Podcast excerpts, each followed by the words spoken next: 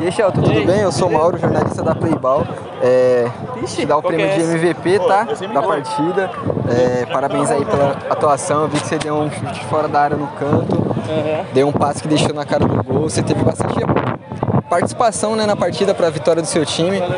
É, O que, que você achou da partida assim ao todo? É, a gente, a gente vem de um campeonato que a gente não foi tão bem, então a gente estava parado um pouquinho. Aham. Tem alguns novos jogadores, acho que a gente conseguiu trocar a bola bem.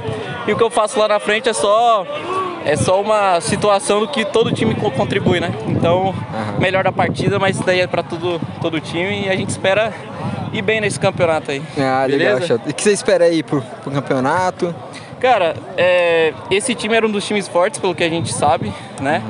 Talvez eles eram um pouquinho o time mais experiente, então às vezes na correria a gente conseguiu ganhar. Certo. E é fazer pelo menos quatro vitórias e a gente entende que consegue classificar.